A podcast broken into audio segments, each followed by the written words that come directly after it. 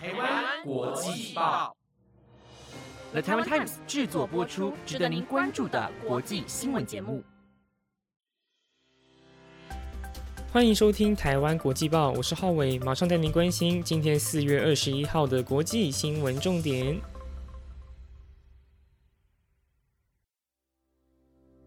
Hello，大家好，我是浩伟。今天的五则国际新闻，在前面两则的部分分别都是战争的消息，将会带您了解乌俄战争以及中东战争的最新情形。那最后的三则新闻分别是关于香港的言论自由以及海地的空难意外，最后则是非常重要的，就是台湾能否有机会重返 WHA。更多精彩内容就在今晚的台湾国际报。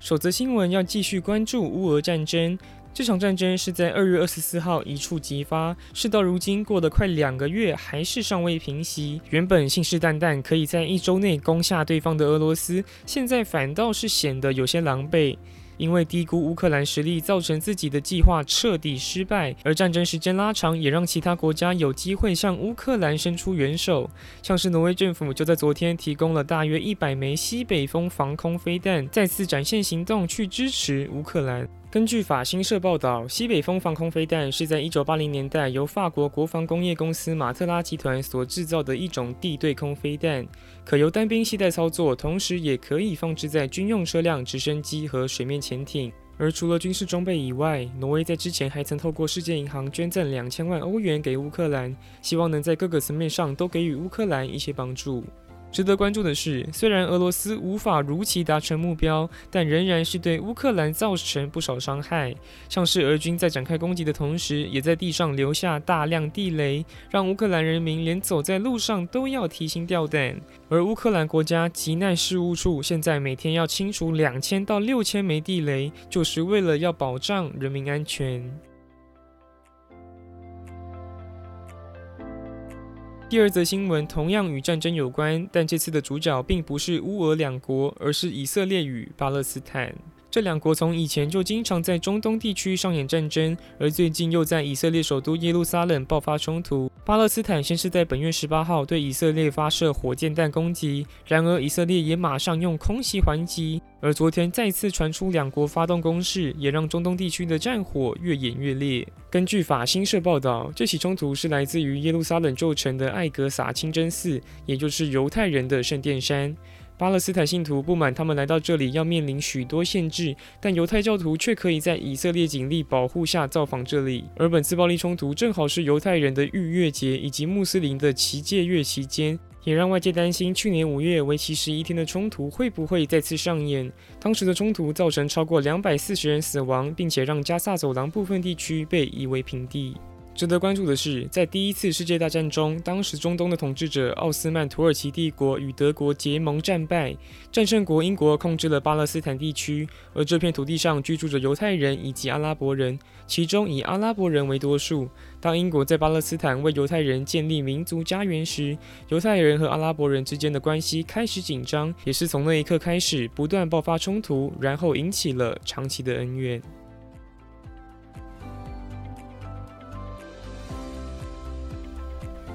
第三则新闻要把焦点放在香港。自从二零一九年爆发反送中事件后，香港的各项自由也开始渐渐消失。像是人民力量党副主席谭德志，就因为发表煽动性言论，所以在昨天被香港政府判刑四十个月，外加五千元港币罚金。此外，香港在去年底才爆出立场新闻因为多篇煽动性报道而触犯国安法的消息，也不免让大家怀疑现在的香港到底还有哪些自由。现年四十九岁，兼具电台主持人以及人民力量党副主席的谭德志，被香港政府认定要背负十一项罪名，其中包括了七项发表煽动文字罪，以及四项扰乱秩序及不守法等相关罪名。而在审讯期间，辩方提出基本法保障言论自由作为抗辩理由。不过，控方则表示，不承认中国共产党为最高领导地位的言论，就是等同于否定一国两制，已经算是违法行为。此外，为期五年一次的香港特首大选也即将在五月八号登场。香港中国事务记者及评论人林和利在受访时对此表示，北京当局不想看到两个建制派人互相竞争而影响团结，因此本届大选只有李家超一名候选人。而在跟换特首后，香港到底会产生什么变化？我们台湾国际报将会及时为您掌握。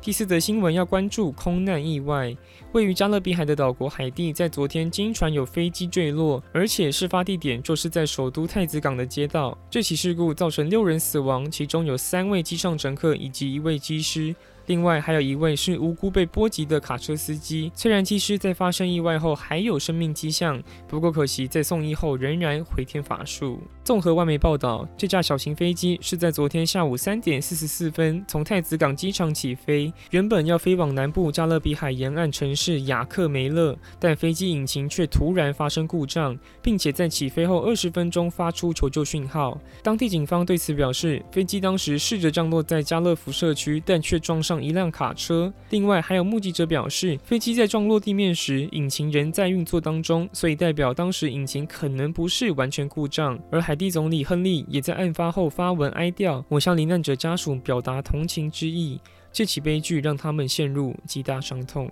近期空难意外频传，上个月才发生东方航空以及中国反潜机的坠落事故，而现在又有飞机在海地失事，也让近两个月以来已经至少出现三起空难，同时也让飞安问题再次成为全球焦点。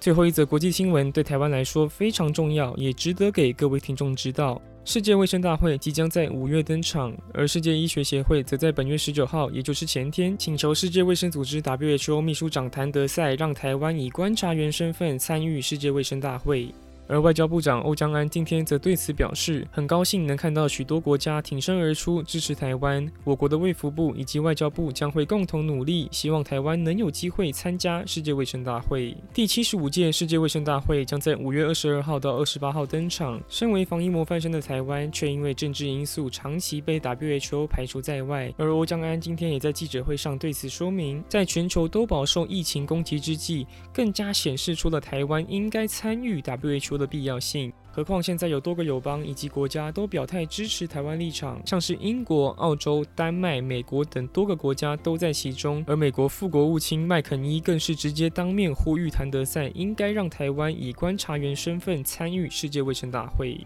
值得关注的是，WHO 是在一九四八年成立，为联合国专门机构之一，而中华民国就是其中一位成员。直到一九七一年，中华人民共和国取得在联合国的中国代表权，使中华民国政府被迫退出联合国以及 WHO 在内的联合国下属机构。随后，中华人民共和国正式取代了中华民国在 WHO 的席位。尽管在二零零九年，我们曾经以观察员身份参加过世界卫生大会，但后来因为一些因素又被 WHO 排除在外。而台湾到底能否再次出席世界卫生大会，就让我们拭目以待。以上就是今晚的国际要闻，不知道大家都对哪则新闻最印象深刻呢？我相信应该就是最后一则新闻吧，因为这与台湾有直接关系。而我自己也是非常期待台湾能有一天重返到世界卫生大会的行列当中，而且现在已经有多国都表态支持我。我们，所以我认为台湾这次真的非常有机会。好啦，那今天的国际新闻也要到这边正式告个段落了。感谢各位观众的收听，节目内容皆由了台湾 Times 制作播出。我是浩伟，我们下礼拜再见喽，拜拜。